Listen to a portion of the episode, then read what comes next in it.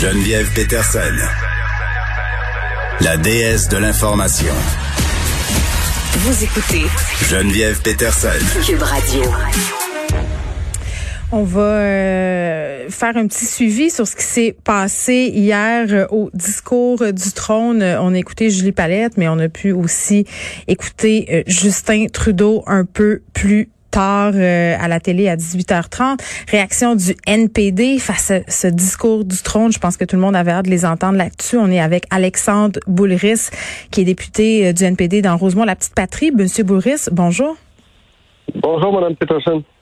Écoutez, Monsieur Boulris, savoir les réactions euh, de l'opposition, tout indique que les conservateurs, euh, qui évidemment sont contre toutes ces dépenses-là, et le bloc, euh, bon, vont dire non. Vous êtes les seuls au NPD qui peuvent déclencher une élection en votant contre le discours du trône, mais là, vous n'avez pas d'argent. Vous pouvez pas vous lancer dans des élections.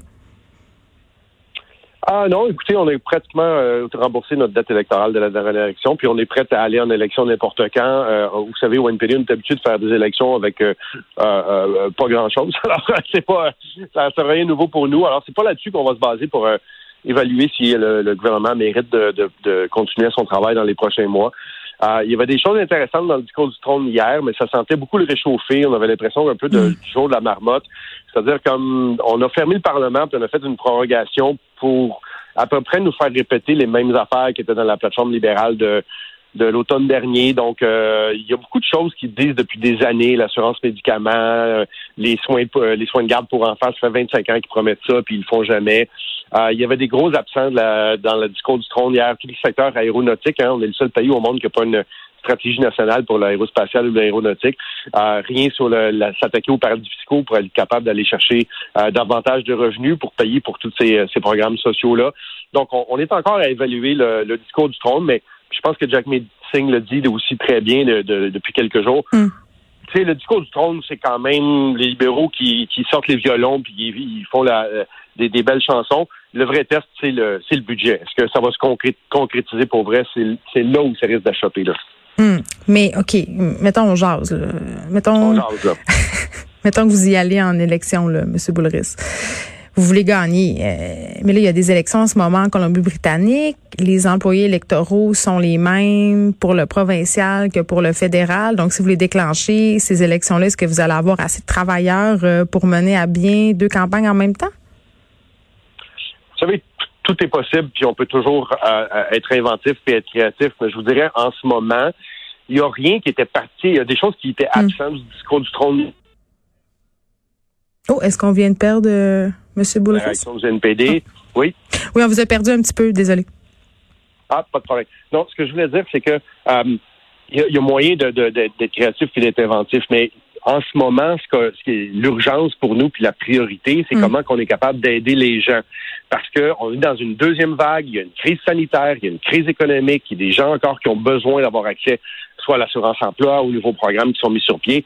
Est-ce qu'une élection fédérale serait le meilleur moyen d'aider d'aider la population, les Québécois puis les Québécoises?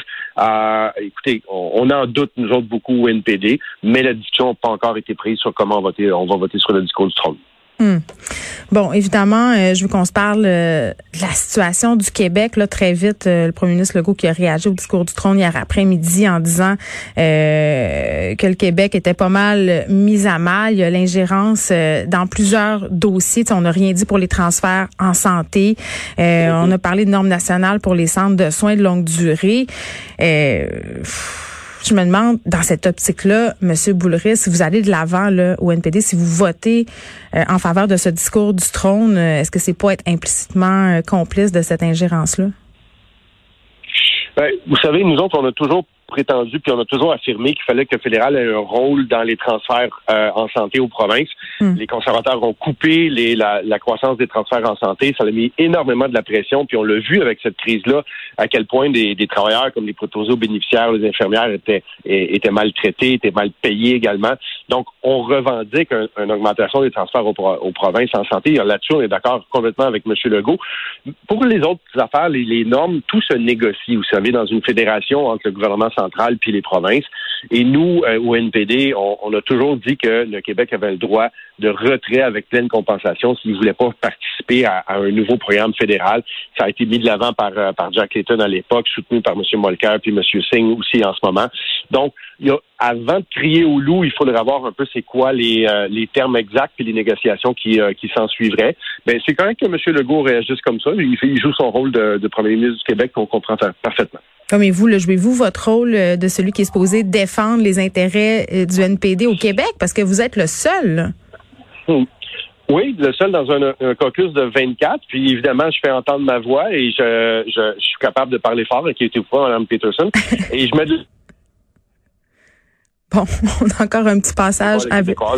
Est-ce que vous êtes dans un tunnel, M. Boulris? Parce que on vous perd une fois de temps en temps, on vous entend plus je suis juste, euh, je suis dans le couloir à côté du, du, Parlement. Je suis juste en retrait de la Chambre parce que je, viens de faire un discours et je dois aller faire une déclaration avant la période de questions. Alors vous me prenez un peu. Euh, je suis juste dans un couloir, mais la, bâtisse est grande, donc ça se peut que ça, que ça perde de temps en temps.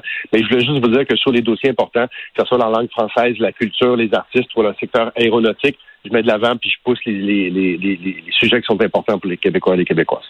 En terminant, est-ce que vous trouvez que Justin Trudeau a mis les partis de l'opposition dans une drôle de position justement hier? Ben, un peu, en fait, euh, je me gratte un peu encore la tête, savoir à quoi servait tout cet exercice-là. Non mm. seulement on a un discours du trône qui est réchauffé, mais ensuite de ça, M. Trudeau décide de prendre les, les caméras puis de faire une adresse à la nation où il nous dit euh, rien de nouveau, puis euh, il nous dit de porter un masque puis de faire attention. Mais donc, j'ai pas très bien. C'était une espèce de tentative de communication politique, mais j'ai l'impression que ça a été un peu, un peu manqué, en fait. Bon, puis vous me dites pas si vous allez voter pour ou contre ce discours.